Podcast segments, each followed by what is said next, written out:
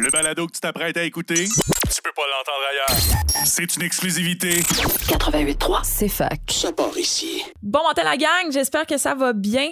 Aujourd'hui, on va vous parler de tissus plus écologiques parce que euh, je me suis rendu compte en utilisant du bambou que c'était probablement le pire euh, tissu et j'étais flabbergastée. Fait que aujourd'hui, je suis accompagnée de Laurence qui est propriétaire de Lomara, qui est une marque de sous-vêtements écologiques, bio, équitables.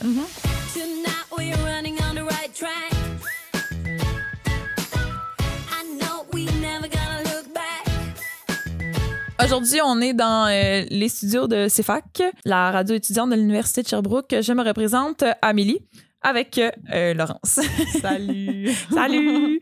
fait que on va aller euh, directement sur le vif euh, du sujet. J'avais loué à la bibliothèque un livre garde-robe éco-responsable qui parlait à un moment donné une section sur les tissus. Et moi, j'achète du bambou, puis je pensais que c'était la révolution. J'étais, wow, ça utilise moins d'eau, ça, tu sais, ça séquestre les- le CO2 et tout. Et euh, je me suis rendu compte que la pour produire ce tissu-là, c'est tellement polluant. Ouais. Et là, j'étais tellement triste. Donc, on va parler de ça. On va parler de ça. Fait que euh, go for it, shoot-nous l'information. Yes! Mais je vais y aller en ordre parce qu'il faut, faut faire une petite mise en contexte. Il y a trois sortes de fibres principalement. Donc, il y a les fibres naturelles, il y a les fibres synthétiques et il y a les fibres artificielles. Mais on les classe dans deux grandes catégories. Donc, une catégorie, c'est les fibres naturelles et l'autre, c'est les fibres man-made. Mais comment? Made, made? Man-made. Ah, man-made. Faites par l'homme. Les fibres synthétiques, c'est des fibres qui proviennent principalement du pétrole. Donc, Mhm. c'est du plastique. Donc, si vous portez des vêtements en polyester, en acrylique, en nylon, etc., sachez que vous portez des vêtements en plastique. Ah, ça, ça, je me souviens, je t'avais parlé de ça, que euh, en laboratoire de chimie, Mm. ils, nous, ils, ils nous suggèrent d'éviter tout ce qui est synthétique parce Hmm. que s'il y a un feu à pogner, ben le feu, il va être pogné après toi. Mais c'est assez fascinant, effectivement, dans les fibres euh, synthétiques principalement, pour éviter tant la moisissure que l'inflammabilité, que parce qu'on sait que les vêtements voyagent principalement par bateau, ils passent des longues semaines dans les bateaux pour Ouais. être exportés d'un endroit à l'autre. Fait que quand les vêtements arrivent puis qu'on les porte, une des raisons pour lesquelles ils nous disent toujours il faut laver les vêtements avant de les porter, ben, c'est parce Mhm. qu'ils sont remplis d'additifs. Oui, il y a des, justement les additifs pour l'inflammabilité, pour pas que nos vêtements prennent en feu. Ouais. Euh, ben, c'est des perturbateurs endocriniens. En plus du plastique, Oui. du vêtement Oui, lui-même, qui sont aussi des perturbateurs. C'est des agents qui perturbent le système endocrinien et le système endocrinien, ben, ça les rapport aux hormones.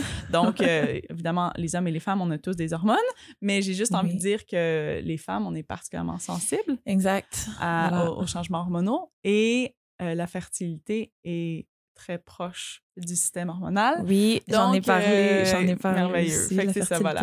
Mais bon, dans les fibres naturelles, on retrouve effectivement le coton, la laine, le lin, la soie. Bref, fibre artificielle. C'est quoi une fibre artificielle? La fibre artificielle, c'est une fibre donc faite par l'homme à partir d'une matière naturelle. Il y a un moment où la, la composante arrête d'être naturelle parce que c'est un procédé chimique. Et là, en chimie, tu, tu connais probablement beaucoup plus que moi, fait que je vais essayer de faire un bon résumé. On peut faire de la fibre artificielle à partir de n'importe quel arbre parce que ça part de la cellulose. Pour euh, ceux qui écoutent, là, la Oui. cellulose étant un sucre très, très, très complexe qui est dans la composition de l'arbre et plante. là. Excellent. Fait que j'imagine que la raison pour laquelle on utilise des arbres, c'est qu'il y a beaucoup plus de cellulose dans un arbre que dans une fleur. Euh, oui, ben en fait. En termes de quantité récoltée, ouais, là. Ouais, non, c'est ça. Fait que c'est ça. Je vais commencer avec les faits, puis on ira dans les problématiques ensuite. Mais dans les faits, euh, on coupe un arbre, on extrait la cellulose. Euh, bon, cette, cette cellulose-là, c'est là où, où- où le problème apparaît, puis je vais essayer de rester dans les faits. On Mhm. l'a fait passer par plusieurs bains de produits chimiques pour Ouais. transformer la cellulose en Oui. une matière visqueuse, d'où son nom. Donc, quand on entend le mot Ah, c'est de la fibre de bambou, mais c'est pas vrai. de bambou. C'est même illégal de dire que c'est du bambou, juste du bambou, parce Oui. que c'est pas vrai. Et il y a des façons plus ou moins écologiques de le faire, mais j'ai envie de dire que ça reste un procédé chimique qui a un impact sur l'environnement. Et s'il n'y a pas une certification ou une appellation précise à cette matière-là, c'est une matière hautement dommageable pour l'environnement et puis pour notre corps. Mais tu sais, ça implique des coupables blancs, euh, dans la plupart des cas, parce que, quand, encore une fois, quand c'est pas des trucs qui sont certifiés ou brevetés, comme par exemple le Tencel, le Tencel et le Lyocell, c'est de la viscose, mais c'est des procédés qui ont été davantage encadrés. Ok. Euh, il y a plus de normes autour de ça, donc il assure une forme d'éco-responsabilité. En passant, le bambou, c'est naturel, mais non, ce n'est pas une fibre naturelle, c'est une Mhm. fibre artificielle, ça a été transformé par l'homme et c'est un procédé chimique. Il faut juste comprendre qu'il y a un gros enjeu de greenwashing. C'est une façon non éthique de faire du marketing en promouvant quelque chose qui semble être écologique et qui ne l'est pas. Je vais donner une information, mais tu me rectifieras si euh, je vais pas au bon endroit. Le coton. Je sais que toi, tu fais des sous-vêtements en coton bio. Oui. Mais le coton, parce qu'il faut vraiment vérifier, là, Ah oui. le, à cause de l'utilisation des pesticides, Ouais. qui est énorme, le coton non bio est un des tissus les plus dommageables, Ouais. quasiment autant que le polyester Ouais. et que le bambou, Ouais. qui est- le bambou étant artificiel et polyester synthétique. Yeah. Et pourtant, on part d'un tissu naturel. C'est incroyable, hein? Hein? Ben, j'ai même une belle stat pour appuyer ça. Euh, yeah! une des rares que je me rappelle par cœur. Il y a un tiers des pesticides qui sont utilisés à l'échelle mondiale qui servent à la culture du coton. coton. Effectivement, c'est une des meilleures fibres quand on choisit un coton biologique. Bio. Et c'est une des pires fibres quand on choisit un coton non biologique. Ah, ça me fait Euh. rire, mais en même temps, c'est pas tellement drôle, là, comme c'est gros- un gros de- problème. C'est un drôle de paradigme, là. Je trouve que ça vaut la peine, puis on va rentrer dans les solutions. Je trouve que ça vaut la peine d'y réfléchir. Il y a une notion que je ramène beaucoup parce que, bon, euh, sur Instagram, c'est quelque chose que j'aborde énormément. Le Est-ce que tu veux donner ton, euh, ton Instagram? Oui, absolument. C'est at baramba, Lomara, L-A-U-M-A-R-A. Fait que là, Ouais, on est rendu à parler des solutions Ouais, parce qu'on se met beaucoup de pression. Ah oui, et, voilà, hein, je sais. J'ai retrouvé mon idée. Let's go! Yeah! Il y a, un- il y a euh, quelque chose que j'aborde euh, assez souvent sur les réseaux sociaux qui est le principe de la bienveillance. Ah. Parce que, euh, ben, comme dans tout, là, là, on parle de mode, mais on pourrait parler la même chose au niveau de l'alimentation, au niveau des cosmétiques. Si on fait pas les choses dans la bienveillance, on va se mettre énormément de pression exact. et on va compromettre notre santé mentale. True.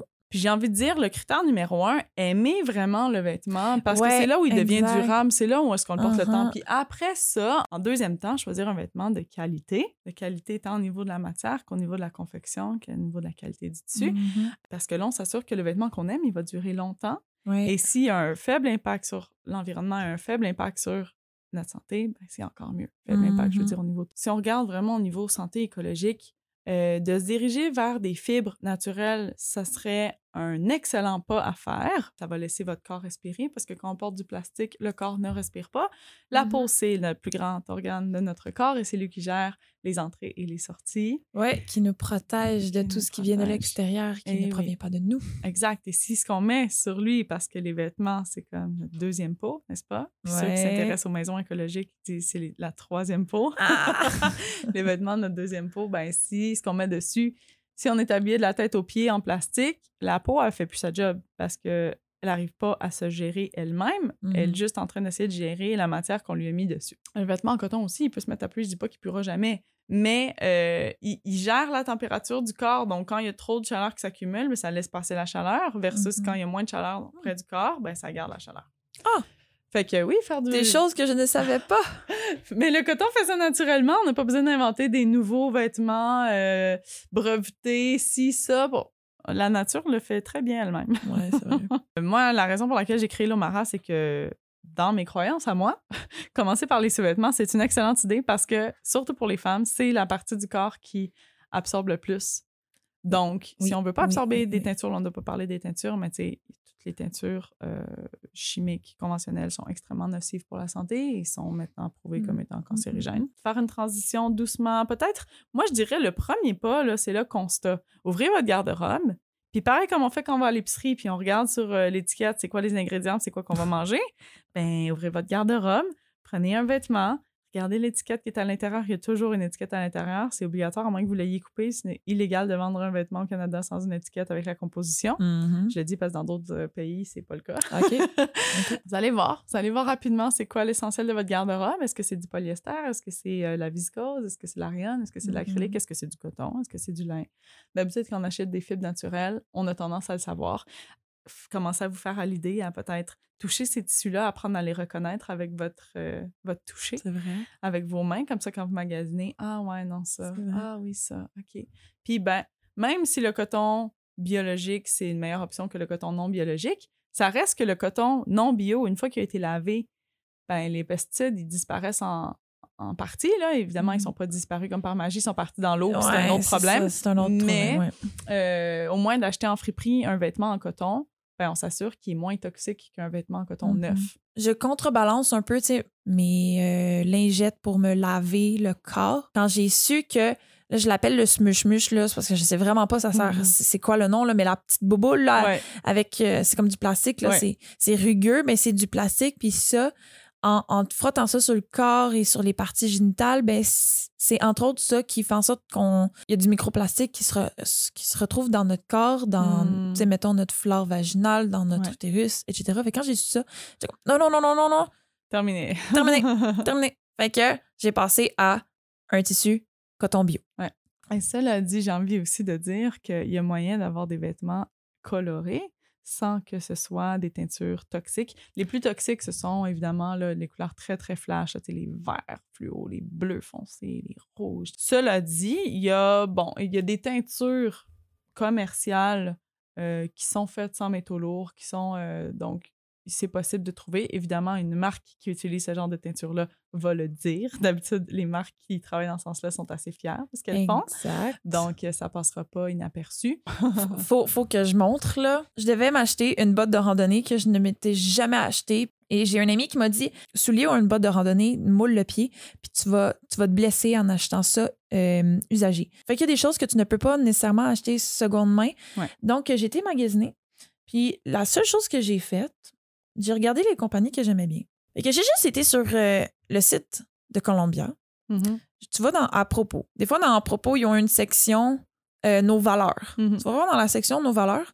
Puis là, tu peux voir si euh, ils ont des valeurs écologiques, éco-responsables et tout. Si c'est juste un texte, je m'y fie pas. Par contre, les compagnies qui, qui ont vraiment des valeurs éco-responsables puis qui ils prônent ça, vous allez automatiquement le savoir. Ouais. Genre, il va y avoir un onglet, euh, il, il va y avoir énormément d'informations. Et quand, quand, par contre, il y a toute cette information-là, là, c'est un onglet, puis Ouais. tu, tu te promènes, là, je sais que ça, je peux m'y fier. Tu sais, il y a des choses que moi, je fais dans mon entreprise qui sont pas nécessairement certifiées, dans le sens où moi, je connais les ateliers de fabrication avec qui je travaille. Je connais les gens, les humains avec qui on travaille au Pérou. Euh, je suis là-bas avec eux, je suis dans les ateliers, je sais dans quels environnements ils travaillent. Souvent, c'est des petites entreprises, donc c'est des gens qui travaillent à leur Mhm. compte, donc c'est eux qui font leurs propres conditions. Ça, c'est des choses qui ne peuvent pas être certifiées pour le moment, d'une part parce que je suis une très petite entreprise, j'ai pas les moyens de, de, de payer des gens qui viennent voir ma chaîne de production. Exact. Donc, c'est pas des choses qui sont euh, certifiables, là, entre guillemets, vrai. au niveau de l'éthique de la production. Fait que ça, c'est des choses que je peux juste mentionner par écrit sur mon site web puis dire, nous, on travaille comme ça et voici, tu sais. Mais je prends le temps de l'écrire, je prends le temps de choisir mes mots, de faire ce travail-là, de,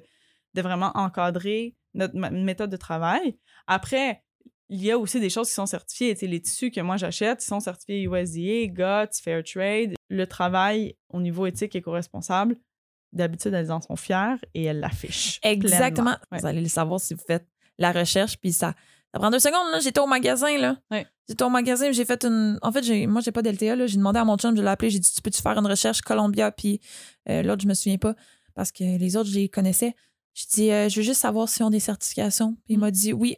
Il m'a dit les certifications. Je suis comme, all right, je suis fine. Genre, Mm. pour me sentir en paix. Fait que, est-ce qu'on a euh, une autre solution à propager ou autre chose? Ben écoute, je pense que pour moi, en tout cas, ça fait le tour. Faire le tour de notre garde-robe, conscientiser qu'est-ce qu'on a déjà.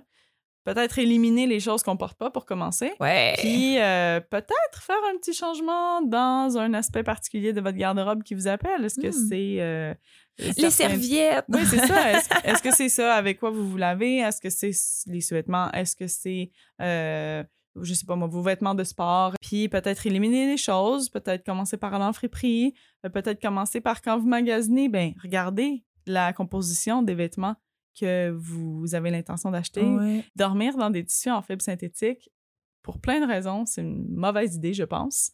Mhm. Euh, ça laisse pas respirer, euh, ça emmagasine beaucoup trop de chaleur, ça Ah, tempère ouais. pas le corps. Moi, moi, moi, je- Au niveau électromagnétique, c'est pas c'est comme moi, il faut que je dors en bas de 20 degrés, là, sinon Mm. je sue. Puis quand j'ai fait le switch, justement, c'est euh, fibre naturelle, Ouais. je me sens quand même bien à Mhm. suer. Tu sais, c'est normal, suer, là. Mm.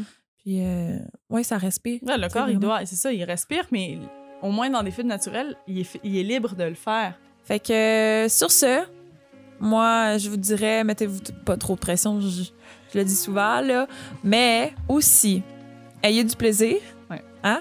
Fait que, dans la joie. ouais, fait que, have fun!